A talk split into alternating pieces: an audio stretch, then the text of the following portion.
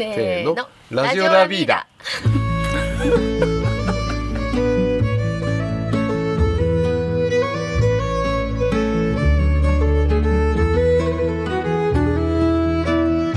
始まりました。ラジオラビーダ28回目となる今回は北欧のヒュッケな暮らしに魅せられてと題してお送りします。9月下旬にミハルビーボのセンターハウスで開催されたイベント北欧への旅パート2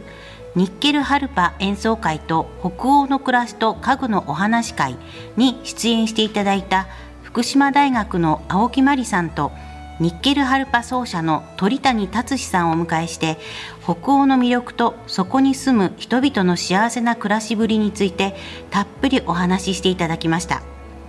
ナビゲーションは私ラビーダスタッフの伊藤あさみです。番組の最後には鳥谷さんの演奏もお聴きいただけます。どうぞお楽しみに。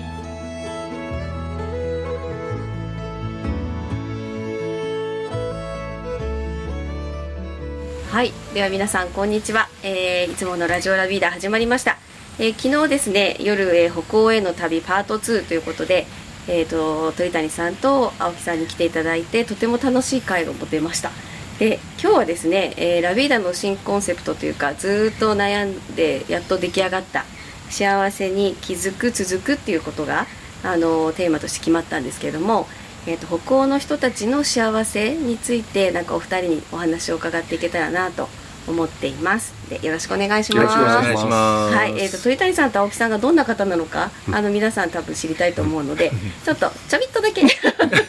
自己紹介していただいていいでしょうか？どちらからいきますか？どうぞ。あ。あー鳥谷と申しますよろしくお願いしますえっ、と私はですねニッケルハルパというその多分皆さんご存知ないと思うんですけど スウェーデンの民族楽器を演奏しております、まあ、全国あの楽器を持って回っておりまして今日あの今回はあの呼んでいただいたんですけど、はい。ありがとうございます。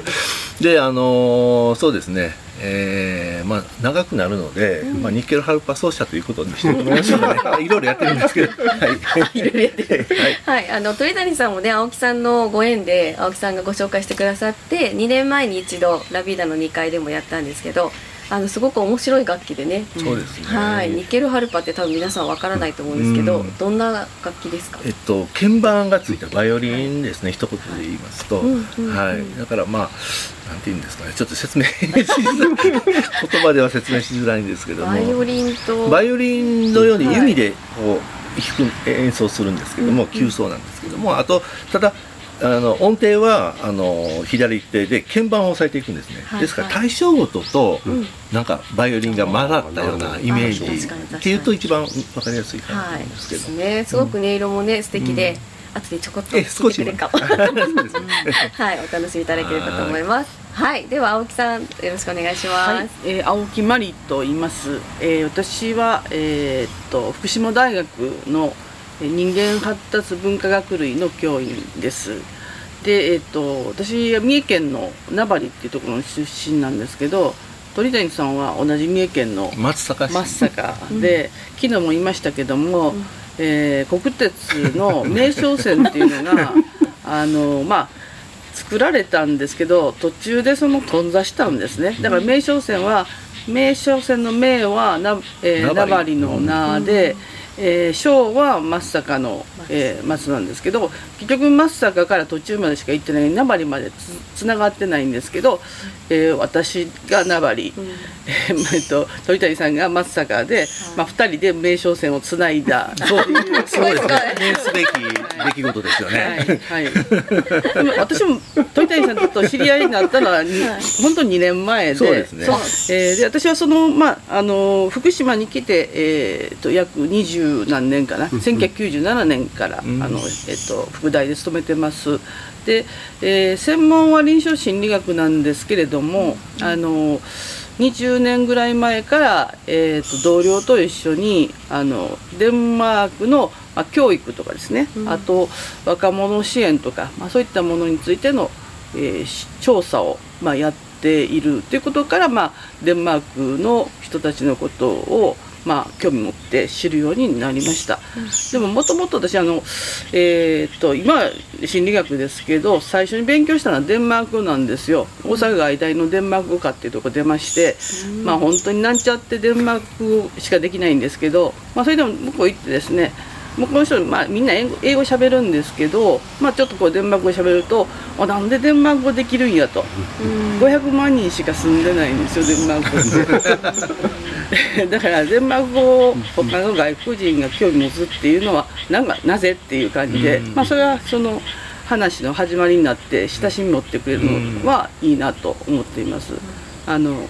外大に最初入った時に先輩が大阪弁喋ってる人間の方が多いんやでっていうふうに 言いました。そうなんだ。800万ですから。はい。そんなことでした。はい。以上です、はい、では、えっと、社長、青木さんとのラビーダはどんなつながりだったんでしたっけ？そうですね。そ多分過去を振り返るとあれですよね。青木さんとなんかお友達？多分三人で。三人でうん。一回ご来店いただいて、でその当時多分マリさんが、多分あの自分の住まいっていうことをこうぼやっとと考えていらっしゃっはいて、でそれで宮原のご自宅に多分即ご案内した記憶があるんですよ。そうですそうです。ここを来させてもらいました。ですよね、はい。でそのなんかすぐにだからい行きますかって言ったら行きましょうっていうふうに言ってくれたっていうのもなかなかないじゃないですか、うん。だから多分青木さんそのもののその原風景の中になんか自然とかその景観とかそこの、まあ、自然と暮らすという、ななんかこうあのどっかにこうあの心の底にあったのかもしれないですね。でそれでまあ見ていただいて何年か経ってからそうあのそうですよね、はい。あの目的通り、っていうか自分のイメージ通りの,、あの今の,、ええ。あの中古住宅はい。に巡り合って、でそこは非常にあの東国寺そうです。山が。山が見えるもうぜ、はい。もうものすごくいいスポットにの出会ってでそこのフルリノベーションをまずはさせてはい。いただきました。はい。うん。2014年ですね。いやあもうあもう10年前になるんです近ね。うん。なんか私覚えてるのは、あの私全然わからなかったんですけど、うんうん。震災で自主避難してる間に、ううんちの男性スタッフが次々と青木さんのところに行ってご飯をごちそうになってそうそうそう。いやー青木さんとこ最高なんですよっていう話を耳から聞いていいないいなって思ってた記憶があります。本当あのまあ一番最初に青木さんの社宅っていうかあの教員住宅にここあのまあ一度まあ私があの現状というか青木さんのあのライフスタイルっていうかものをあの伺った時にまあその時も美味しいまかないっていうか即興でなんかいただいたあ麺麺でしたね。あのそうめんそうめん。と、えー、ナスの揚げ浸しを、ね。えー今も定番の。いや美味しかったですね。でも青木さんの手料理。あのめちゃくちゃ美味しい。飲みたくなっちゃいますねまた。今日ちょっと飲みか飲みすぎちゃいましたけど、でそれが原点で僕は印象に残ってるのは多分青木さんのシェルフの中に、ざーっと私の原風景のような三船敏郎とか、あなんかその音楽、あののそのコレクションがあって、いやすごくそのなんていうんですかね。あわ私もそれ三船派とかその黒里明が好きだったんで、まあそれがそれがもう見ていやこの人面白いなっていうのが印象でした。昨日もねその話でまた盛り上がってましたね。すごいすごいお料理が美味しいし、はい、まあそしたらまあ最近では、まあ、またご縁いただいて、あの可愛らしい、あのマリさんの、あもまあ、い自分の原風景に近い、ちっこい可愛らしいおおお家をお家を。プロデュースさせていただきました、うん。離れを作っていただきました、はい。はい、そこでもねやっぱり大きいテーブルを囲んでみんなでねお食事ごちそうになったことがねあったんですけど、本当それもすごいなんか幸せだなーって感じて、ね。なので昨日のあの昨夜のイベントはやっぱりその北欧の豊かな、うん。あの時間をお客様たちと過ごしたいなっていうのがあって、鳥谷さんの音楽があり、うん。青木さんのお話もあり、皆さんで一緒にお食事を、まあ、青木さんのお手料理ももちろん社長のご希望の ありもう最高でしたね。最高でしたね。飲みすぎますよね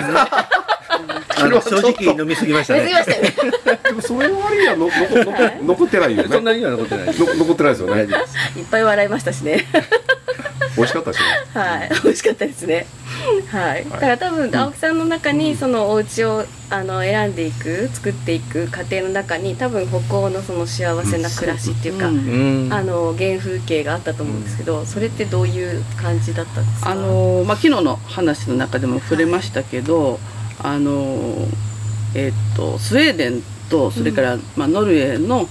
えっと子供の本ですね、うん。スウェーデンのそのリンドグレーンのやかまし村っていうお話とそれからノルウェーのプリョイセンの小さなスプーンおばさんっていう、まあ、これをすごい好きで小学校1年生の時に出会ってですね。それ以来ずーっとそれが好きなんですね。それでえー、やかまし村の絵に描いてある家みたいな家に住みたいとずーっと思ってたんです、ん。でそれを、まあ、叶えてもらったっていう。それでその、えー本を持って行って挿絵を見せて、こういう家を作ってほしいってラビータさんにお願いして、それであのーまあえっ、とそれはあの母屋の南側にあるので南屋敷っていうふうにそれはラビータのスタッフさんがそういうふうに呼び始めて仮の名前で。だけど仮の名前じゃなくて今は本当にそういうふうに呼んでるんですけど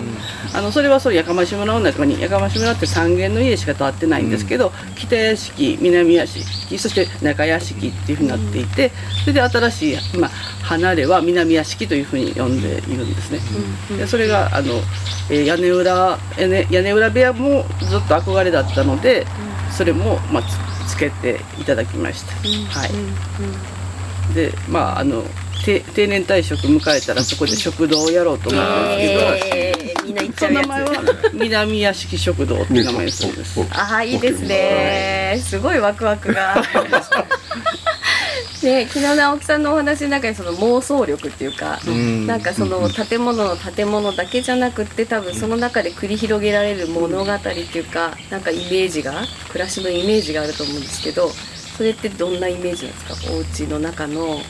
お家のうーんまああれですね、やっぱり、えー食べて飲んでっていうのは、まああと音楽を聴くとか、それからまああのえっ、とまあ映画見たりとか、うん。それからあれですねあの犬飼ってますので、はい。そういう犬と過ごすっていう、はいはいまあ、そういうとこでしょうかね。まあそれとあの、えー一人暮らしですけど、まあ、人呼ぶのが好きなので、まあ、いろいろいろんな人来て、であのえーとまあ、ラビーダさんの家はあの、まあ、家具込みですよね。全部こうプロデュースするという感じなので、あの大きなテーブル、まあ、将来その食堂で使えるようにっていうことで10人ぐらい座れる机にしてもらったんですね。そこであの、まあ、友達呼んで、えーご飯食べてっていうのが、まあ、好きですね。そういう時間が。はい。まあ一言付け加えると、普通だと小さいうちに2メーター70のビッグテーブルは入れるっていう発想は多分ないと思います、多分2メーター70だですかね。あ。ですかね。課題でかいだから10人座れる、もうそれしか入らないぐらい。うちのより大きいですねうちの大きい大きい大きいんだよあれだからサブテーブルいらないぐらいの大きさなんで、まあ、ね、椅子も本当青木さんのセレクトで可愛らしいもう全部同じじゃなくないものが揃ってますだから青木さんのまさにこれからの未来の、うん。まあ、自分の暮らしっていうことを自分できちんと具現化されたっていうか、えーでもすごいいいのは子供の頃のイメージがずっとつながって、そうすごいすごいね。それが実現本当リアルに実現してるのが素晴らしいなと思うね。幸せですよね、それこそね子供の時は、あの、児童文学作家になりたかったんですよ。作家が夢やったんですけどそれにはならなかったけれどもまあその好きだったものを違う形で実現しているっていうのは良かったなというふうに思いますね。はい。青木さんが今回その鳥谷さんを、うん。あの私たちに紹介してくださったのってどういう経緯だったんでえすか、ーっとそれは、うん。えーっとコロナになって、うん。それであの、まあ、あんまりこう行き来できなくなって、うん。で、えっと、そのデンマークに、まあ、あの行くのも、まあ、4年間は行けなかったんですね、で以前コロナ以前はデンマークとノルウェーにも行ってたんですよ、うん。でノルウェーに住んでおられる日本の方であのノルウェーえーのノルウェーの方と結婚してノルウェーに住んでおられるあの、えーっと彼女はし音楽社会学かな？のあの研究者なんですけど、えーその人原真理子さんって言うんですけどその人と話しててなんか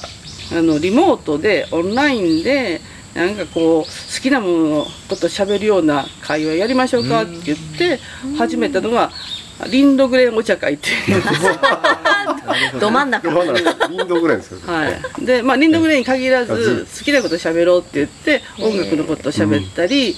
まあ、絵のことを喋ったりっていうことで4人で始めたんですね。でそれがだんだん増えてきまして、えー、とそうそうそう。それできょその2年前にスウェーデンのあのえっ、とえー絵本の挿絵画家のビオルン・ベルイっていう人がいるんですけど、まあ、その人の絵本をもう十何年前に買ったのを、まあ、持ってって全然読んでなかったんですけど見たらなんかその家具や、えー暮らしと絵本っていうようなことで、絵本の中に書かれてるものがあのそこで紹介されてたんですね。でそれを ラビーダのスタッフの、えー方にこれについてなんかちょっとラビーダで喋らせてくれないっていう話をしたんです。なるほど、うん、でそれでそのことをあのリンドグレンお茶会の LINE に「こんなことやるんです」って書いたら、そしたら、えーそのスウェーデンの音楽をやる人知ってるからその人つないであげるって、そしたら即なんか決まったんですよね。ねそうですね。それをセットでラビーダで2年前の2月かな、やった、はい、うんまあ、たまたまね三重県で同じやったっていうことも本当ですね。あの本当ですね。うんびっくりしましたけど。急にやってきたオファーに鳥谷さんはどう思ったんですか？いやいやなんかまあちょっとよくわからんけどまあちょっと面白そうだから行ってみようかなと思って、はいはいはいえーね。はい。2年福島はいらっしゃったことあったんですか？島福島そうですね。あのなんか高校のはい。芸術鑑賞会で僕たちバンドで一回出演させていただいたことあるんですけども、はいまあはいうん、そんなにあまり来ない、来ないです。そうですよね。ね毎毎年毎年スウェーデンには行かれてる。あそれではまあはい毎年行ってますね、はい。ご自分で作られたあ楽器を作って、はいはいその辺のお話もそうですね、はい。そうですね。あのーもともとそのスウェーデンにハマったきっかけっていうのがありましてですね、うん僕はあのいいわゆる音楽にはものすごく興味がありましてですね、うんその知らない音楽があるともったいないじゃないですか。あわかります、食べたことのない美味しいものがあって、それを食べずに死んだら残念な思いをするんですよ。だから音楽すべてのジャンル聞いたんですよ。でそれでは飽き足らずにもっとあるだろうと思って世界に探し探しに行く旅を始めましてですね40カ国以上いろんな国に音楽を探す旅をずっとライフワークでやってたんですね。でその中でまあ20年ちょっとぐらい前にスウェーデンでニケル・ハウパーと出会いまして、あこれだと。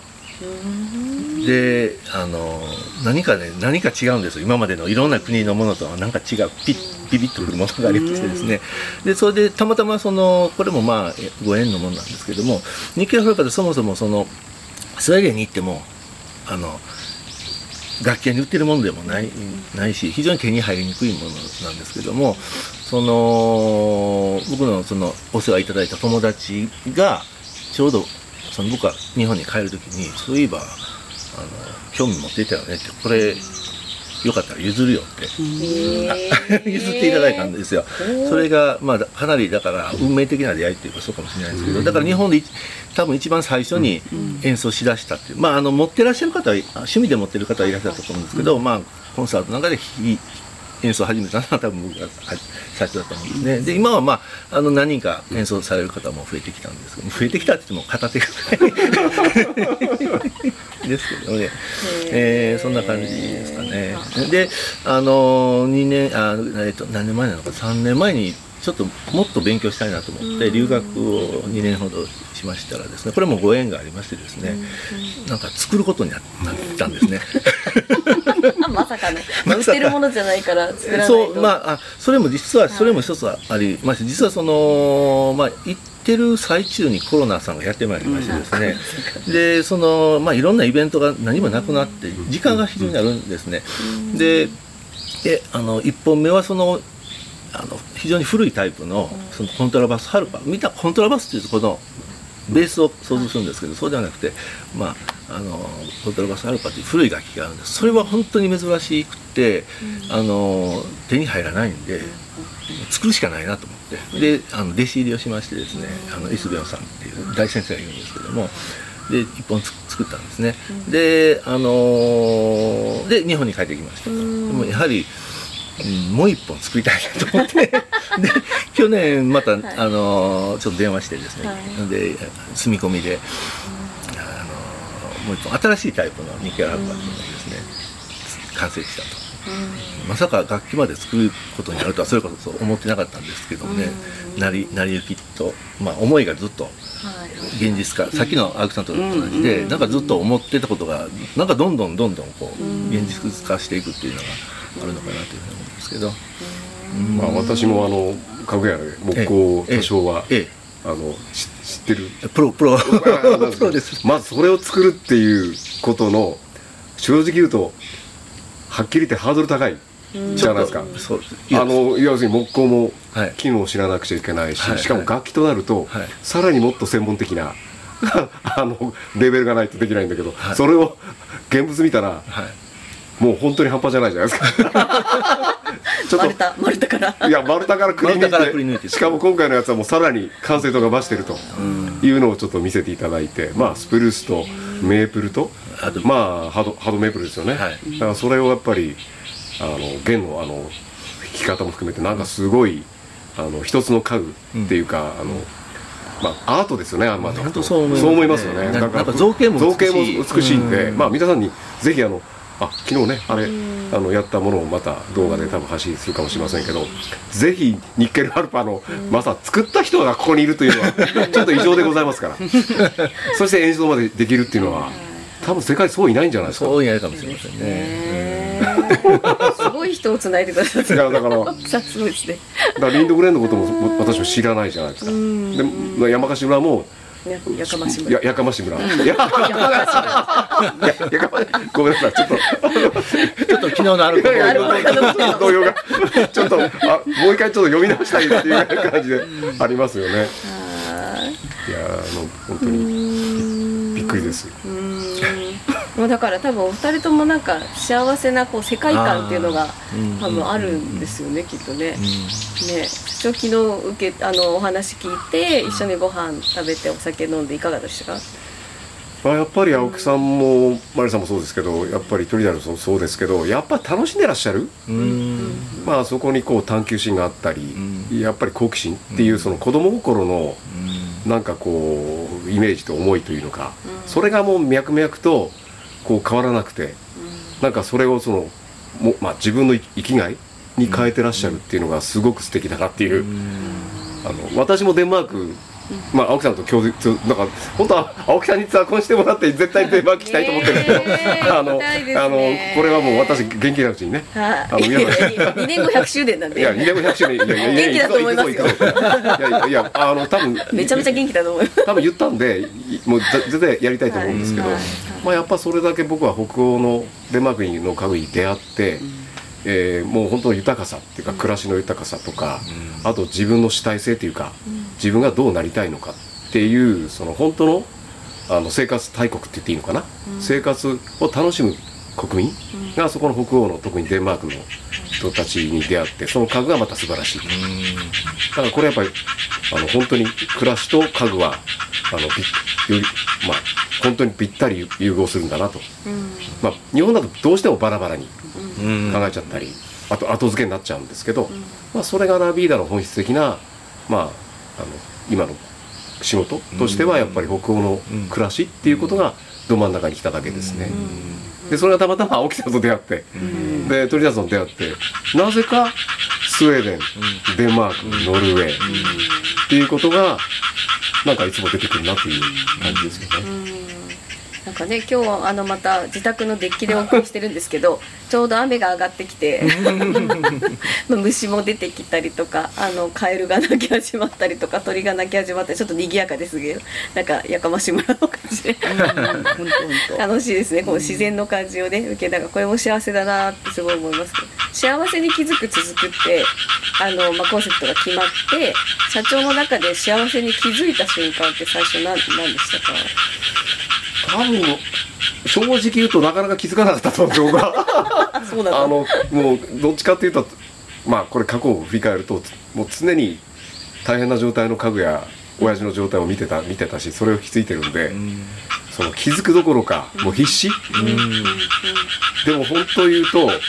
そこに気づか気づいて初めてデンマーク行って気づいたらもう全く本当の本質的なその暮らしっていうか楽しいもう感動するぐらいの感がそこにあったんで。まあ、ニッケルハーフさんに出会ったと同じですうん。あのもう感動ね衝撃ですよね。っていうか衝撃なんですよ、ね。ああこんな家具を使って暮らしてる国民がいらっしゃったなと。まあもちろんそのその前に、まあ、ゆきちゃんご存知のように僕はいアメリカにも行ったり、まあ鳥田さんみたいに40カ国は行ってませんけどまあアメリカドイツ、まあまあ家具行脚というか家具の旅をしてましたけど、まあ日本の家具はもとより、日本の古い家具もあのずっとまあ巡りもう一回自分のまあし深層心理の中にあるその家具の本質っていうことを探求してたんで、まあそれがたまたまもうデンマーク行って、ドーンとこう開花したっていう、まあ今でもだからデンマークは好きですけど、まあちょっと高くなりすぎましたけどね。うん。まあ今ちょっとね今。ちょっとね。そうですね、まあ、あの青木さんと鳥谷さんの中にあるなんかその幸せに気づいた瞬間というか、まあ、ずっと幸せをかみしめて生きていらっしゃるような感じもしますけどなんかそういうなあこれが私にとってすごい幸せだなって感じるとか、日本人と,、えー、と北欧の方をこう比較した時にあやっぱりここだから北欧に惹かれるんだなみたいなことって何かありますか？難しい質問ですね。なんか例えばですけど、うん。そのあのお祭りにああそうね。そうそうそうそう。あ確かにそうですね。あのそのいろんな国を回って決定的にスウェーデンが違うなと思ったのがお祭りの風景なんですよね、で、まあ、楽器を持ってみんなが集まってくるんですけど僕すごい衝撃的だったのがそのなんていうんですかねこう、まあ、コンサートあのフォークフェスティバルみたいな感じでコンサートですごい有名な方々が、ね、出てるんですね、で当然それを見に来るわけですよ。僕は見に来たわけですよ、でも、まあ、見に見てるいすごいリスナーとして見てる人もたくさんいらっしゃるんですけども、それほっといて、その端っこ端っこっていうか、まあ、広い広場なんで木陰で、なんか自分らが弾いてるんですよ。それがいっぱいみんな勝手に弾いてるんですよ、あちこちで。あちこちで。コンサートメインあんのあるのに。あれみんなお金払って来てんのにな見見ないのっていうふうにこれすごい衝撃だったんですね。だからものすごい自由なんですね。だからあのーまあメインのコンサートを聴くのも楽しみですだけども私はちょっと久しぶりに会った友達と聴いてる方が楽しいなっていうすごく理由なんですがこんな国どこもないんですね。でそれであとある時にじゃあ友達とレストランでご飯食べてじ食べ終わったらじゃあ弾こうかみたいな感じでそこでも始まったりとかですね。非常に自由な感じがですねあのいいなと思ったのとあと非常にオープンなんですね。あの例えばこうグループで弾いてる時に知らない人がふっと来て何気に参加してくるんですよね。でちょっと僕衝撃的だったのは僕たちグループで弾いてたらあの女性の方が来てこうこう革のベルトをパッと開いてたらね、そこに何があったと思うんです？よ革のベルトを開いたら？ハーモニカが自由にこうあるんですよ。それも衝撃。衝撃ですよね。そこ巻いてるんですそうそうそうそう。で、すごいよね。かなり僕衝衝撃ですよ。全然知らない人ですよ。で、パーッと出して、で、そのキキ僕らが弾いてるキーに合わせて、あ、これは、あの、D、D だ。そその、あの、ああの、ほら、ピッチ、いろんなキーに合わせて12種類あるんですよ。で、それパーッと出して、で、パーって入るじゃないですか。で、あの、まあ、多分日本人だったら、こう、入るときに、まあ、ちょっとこんな感じで、あの、終わったらこんな感じであるじゃないですか。なしなし。唐突に一つに吹いてさっと去っていくんですよ。面白いこれも自由だなっていうのがすごく思いましてですね。で、まあそれから面白いなと思って毎年行くようになって、そうすると結局あそこのコミュニティっていうのは本当に、本当に自由で、あだあのな全く拒まないんですね。で、あのーで僕もいろいろマニアックなどんどんちっちゃな村の面白い場所を見つけるんですね。あの去年あ今年の夏は11カ所回ったんですけど、あのでそこでもう結局そのそれはあの例えばキッチンでやってたりするんですね、でもうヒーロー級のすごい大ベテランの僕から見たらヒーローのプレイヤーがいる中で一緒に弾ける、これはスウェーデンだけですね、あの他の国だとね上手な人は上手な人だけで弾いてて、全くその知らない人がそこに混じるっていうのはなかなか難しいですね、よっぽど腕に自信があればいいですけどもね。だけどもそれがなんかすごくオープンなんですね。だからまあ幸せを感じるっていうとそういう場面ですよね。なんかもう朝まで弾いてますもう時間忘れて。うん、何よりも楽しい時間ですね。そのなんか国民性ってどっから来るんですかね？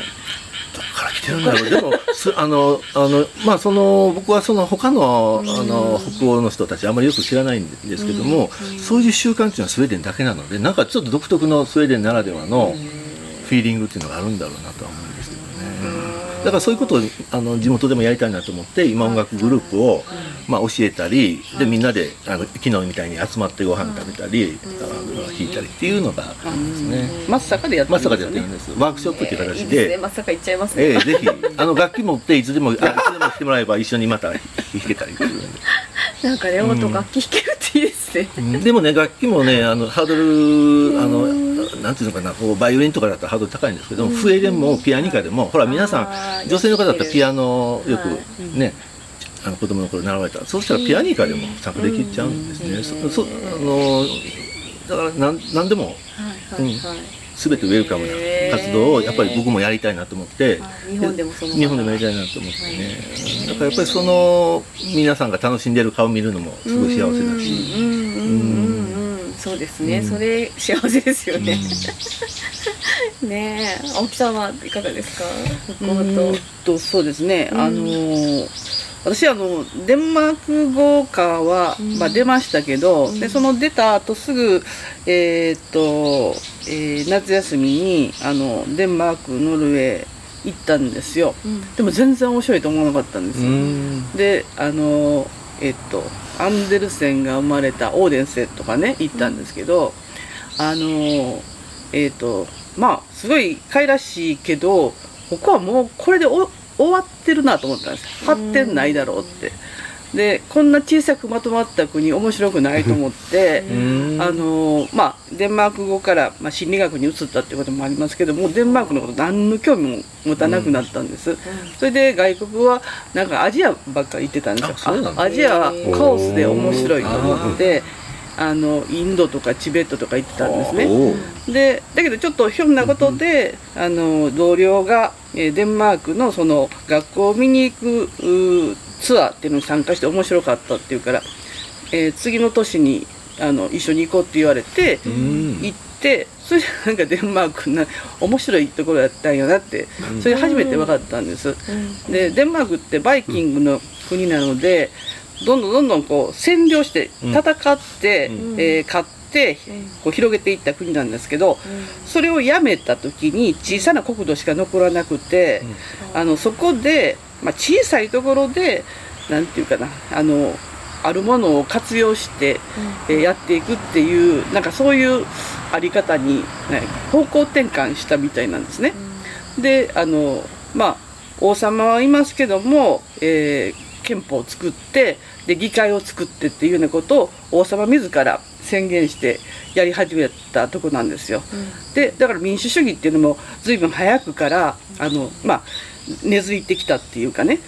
でその中であの小さい国とか小さい経済で、えーまあなんていうかそれをこう工夫して生かすっていうのは今日本が多分学ばないといけないものじゃないかなというふうに思うんですね。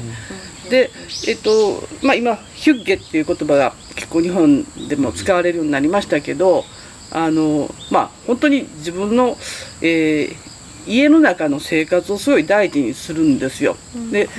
あの仕事はなんか3時ぐらいに終わって帰ってきてでゆっくり過ごす。で夏のバカンスは、まあ、2ヶ月ぐらい休む、そういうのが当たり前っていうんですよ。で、えーその、えー家具もあの家具とか、まあ、調和ですね。家具とか他の持ち物なんかとのこうハーモニーがあるんですよ。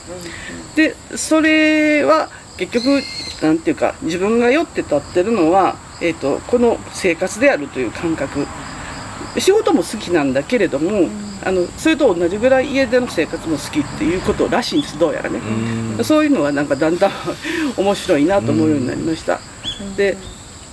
あのデンマークを学んでた時もはあのまあ、その当時1980年代の初めぐらいなんですけど、まあ、デンマークの家具っていうのは、まあ、今ほどではないですけどそこそこ好きな人はいるっていうあれでしたが、あの私全然興味なかったんです であのその頃なんか物にあの執着してはいけないと思ってて。なるほど、うん、で物よりも精神であるっていう。ねだからねだからあの何が欲しい何を持ちたい何を着飾りたいとかっていうのは間違ってると思ってたんですよ。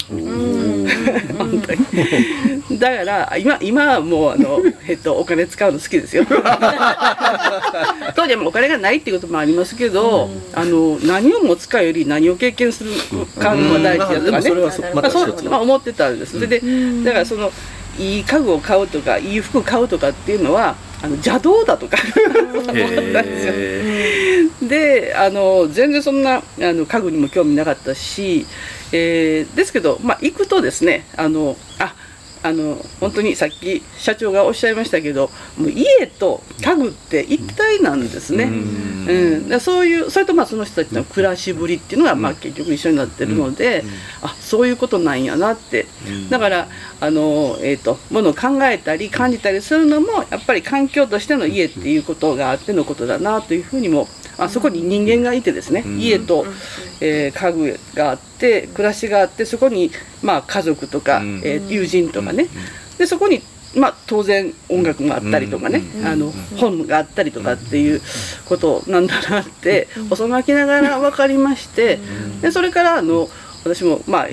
デンマークの、えー家具を買ってみたり、えーそれから、まあ、食器とかね、うん。あのそういうものを、うん。まあ、集めてみたうん。りして今に至ります。うんでもうひそれはまあそのだから自分の家家で過ごすっていうのも私の幸せなんですけど、あのもう一つお祭り私も好きなんですよ。で私はあの沖縄のお祭りを研究してたんですよ。いろいろいろ引き出しがありますね。デンマークに行き始めるよりも前に10年ぐらいは沖縄に毎年通って沖縄の夏のお祭りがあるんですけどそれはあの、えっとまあ、沖縄のその、えー信仰としてはあの海の彼方に、えー二来家内というかというねあの、えっとその別世界があの世があってそこから神さんが来るっていう、で神さんを招く、まあ、お祭りなんですよ。へー面白そう。でええええ それであの、えっと船を、えーあの漕いでですね。で神さんを乗せて帰ってくるっていうようなそういう行事があったりして。ところがまあそれは沖縄の北部やんばる地方のお祭りなんですけど、あのもう過疎化がすごい進んでいて、あのもう老人ばっかりなんですね、それでお祭りをこうやっていくあの神職ももう耐えてしまって、あらそうなんはい。えーそうなかなかそのお祭りそのものを維持していくのもまあ難しい状態で、で、まあ、私何人かでグループで行ってたんですけどたまたま行ったら「じゃああんたたちが船を漕ぎなさい」って言われて、私たちのグループのあの男性たちが船に乗ってですね、でで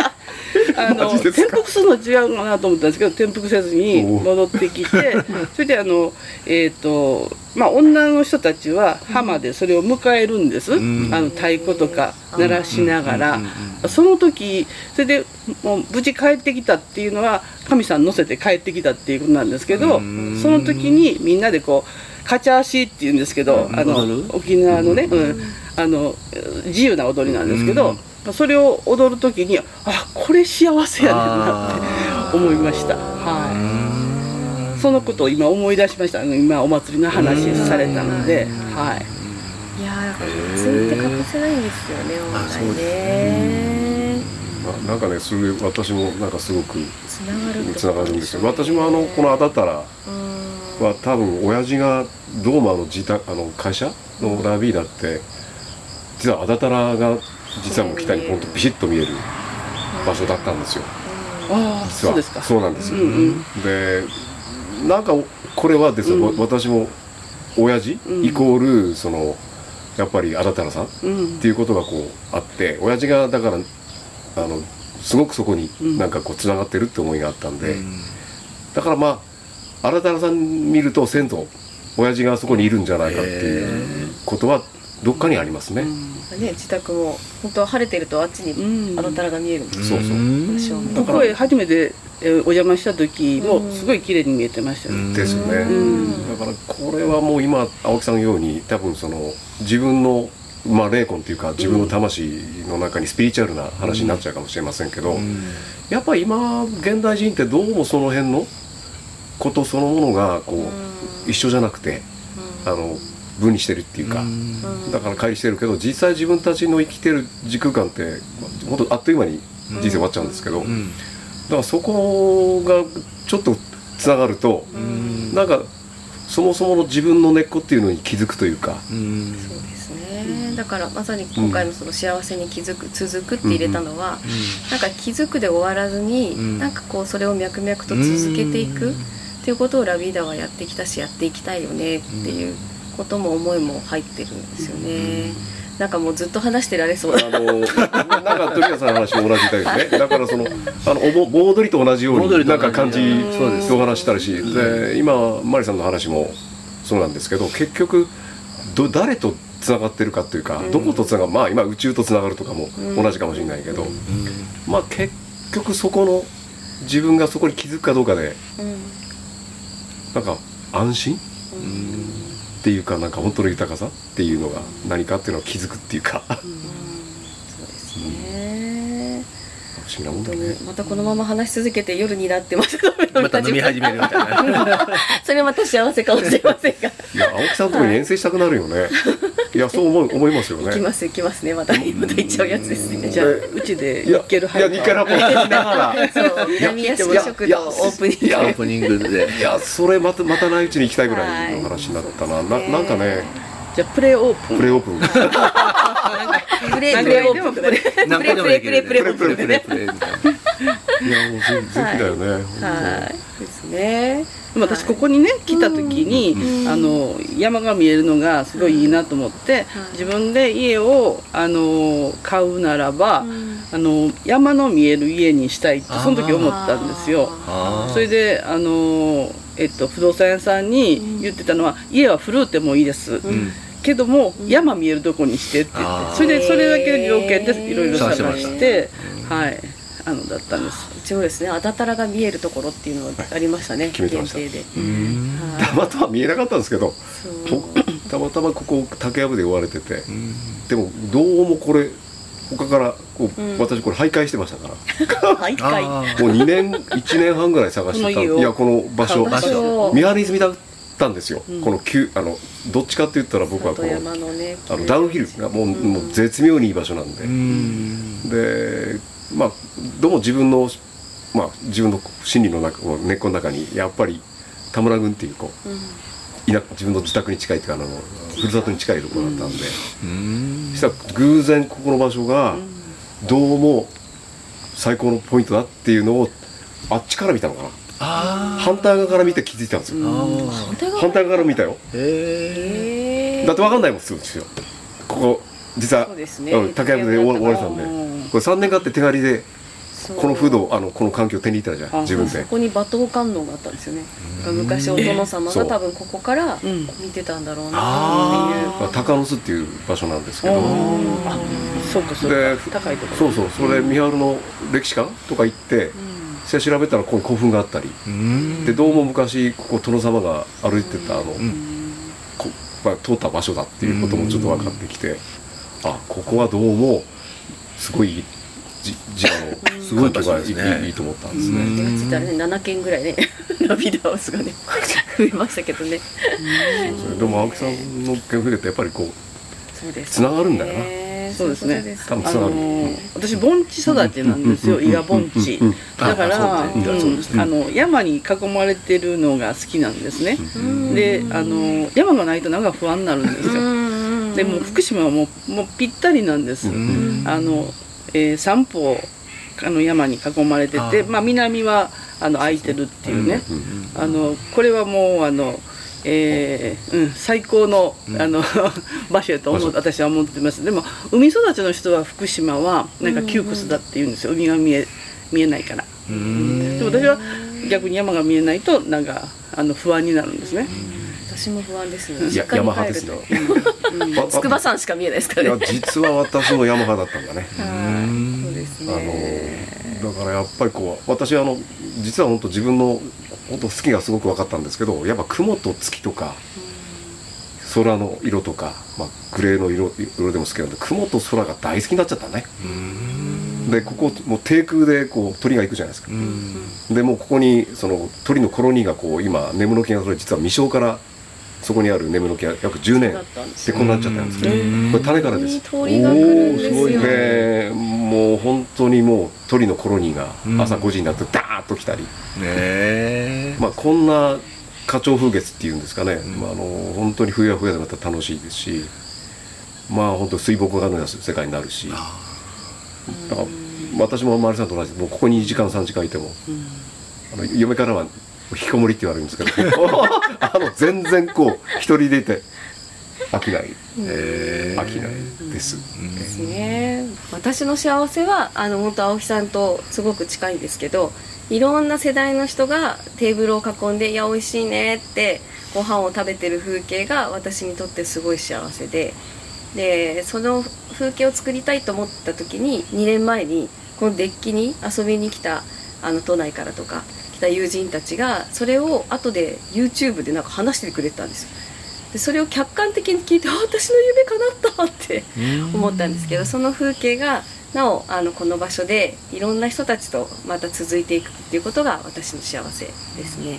また次回はこうねデッキでね デッキで一婚できるとそうですね はい。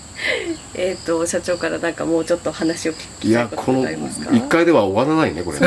ね。あのーまあプレプレプレプレオいややっぱりあの、うん、そうですね。昨日ももう、はどうしても飲んじゃうんですけど青木さんと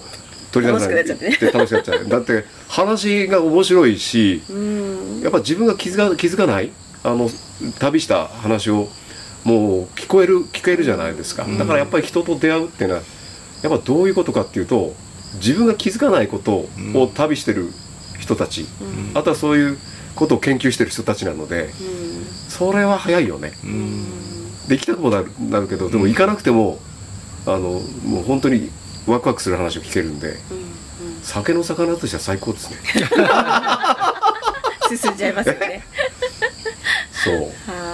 だ自分を解放しするっていうのは実は実は引きこもってるんじゃなくて解放してくれるのは相手にもすごくよりをね。あ気づかせるっていうのは、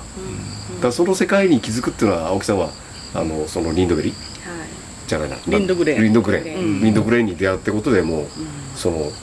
ことを開かれたし。やっぱり人はそこですよね、だからよりどころって言っていいのかもしれないですけど、ねだから鳥谷さんのニッケラーバンであってスウェーデン行って開いたし、それはもう自分の生きがい。そうですね。もう一生のね一生のライフワークにになってるんで、まあ、私はこの三春とはい。ラビーダっていう家具屋をやってきて、まあ、こういうふうに出会って、まあ、悔いないね人生ね。早いですよまだ。あ早早かったはい、はいはい。では最後にあの鳥谷さんちょっと一口。あちょっと、はい。音鳴らします。ぜひ。ねすごい本当に材料も適材適所ってねなんだなと思ってその強度の必要なところには硬い器用とかいや適材適所なんですよ掘りやすいあの場所にはね。いや多分最高のウッドクラフトでしょうね。うーん。あの多分これは、まあ、ストラリバリっていうあの名機があのありますけどお全く同じ工程を踏んでると思いますよ。スプルースを使ってるし。ねえ響きがね本当また違いますよね、そうそう。そうなんですリズムもね昨日ちょっとリズムなんかすごく ケケルトとかななんかなんかそういういろいろベースにあるなんか民族。そうですね、まあ、あのー主に演奏、現地でされるのはダンスとペアなんですね、ダンスの伴奏でええ演奏される、まあ、もちろんひ弾くだけもあるんですけども、でその、まあ、今、まあ、短く。ワンフあのワンコーラス弾きたいなと思うんですけど、ポルスカっていうこうあの三拍子のダンスの、